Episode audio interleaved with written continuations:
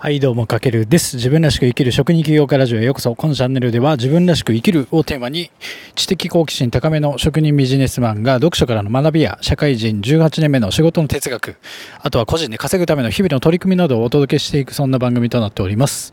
はい皆さんこんばんは。今日は2月24日ということでちょっとねしばらくぶりになってしまいました。配信が5日ぶりぐらいですかね。まあそれはというとまあ理由があってですね僕今 NFT という non-fungible token と呼ばれる、まあ、唯一無二の代替性という、まあ、NFT っていうのがあるんですよ。まあ、知ってる方は知ってると思うんですが、今ね、そちらの世界にちょっとね、足を踏み入れて、ちょっとね、いろいろ没頭しててですね、なかなかこの、やっぱね、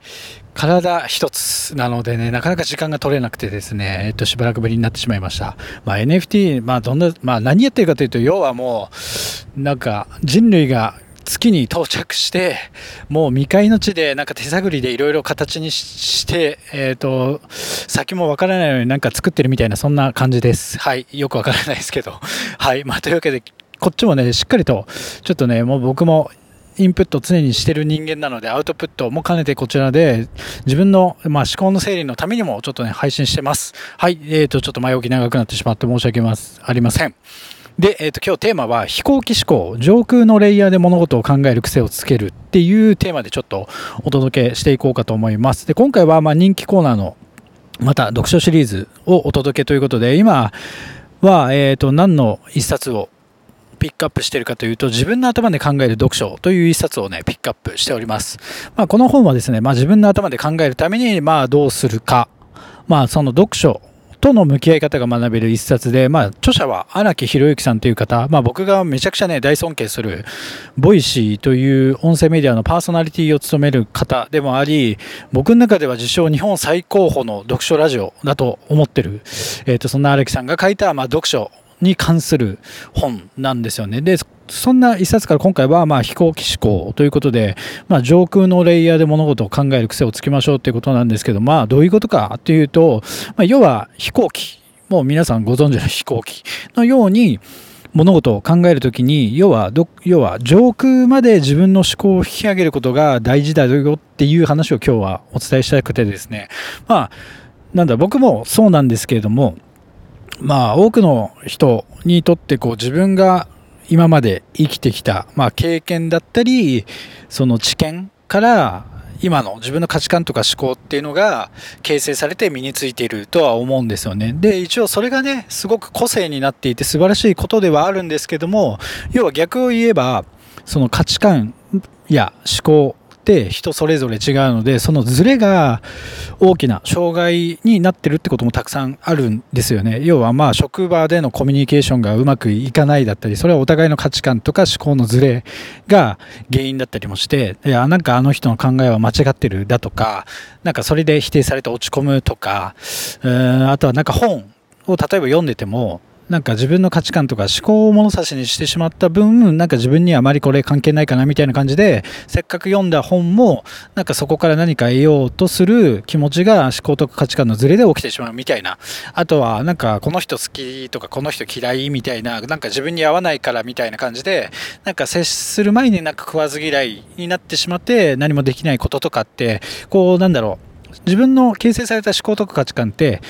まあいろいろ障害もやっぱりあるんですよね。まあなんか、要は今日の飛行機思考っていうのは、要は飛行機でいうところのそれって、地上のような、こうなんかビルがたくさんあってとか、なんか障害物が多いところで飛行機ってうまく飛べないですよね。なんかそんな感じだと思ってもらえると分かると思います。で、その高さでの、その例えば自分たちの思考とかストレスって、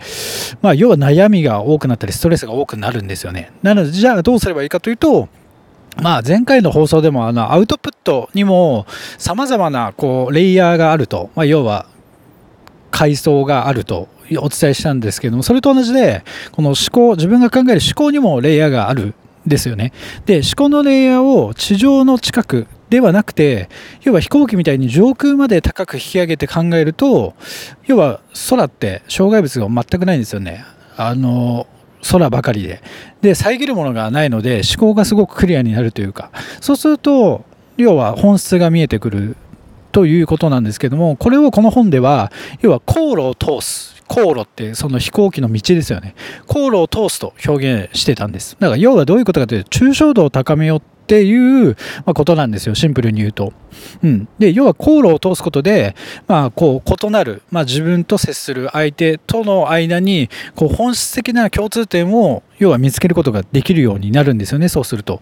で、あとは読んだ本の内容を抽象度高く読み取ることで、本質的な部分をま学ぶことができると。まあそういうことなんですよ。だから要は、地上の道路とかでは多くの障害物があるんですけども、その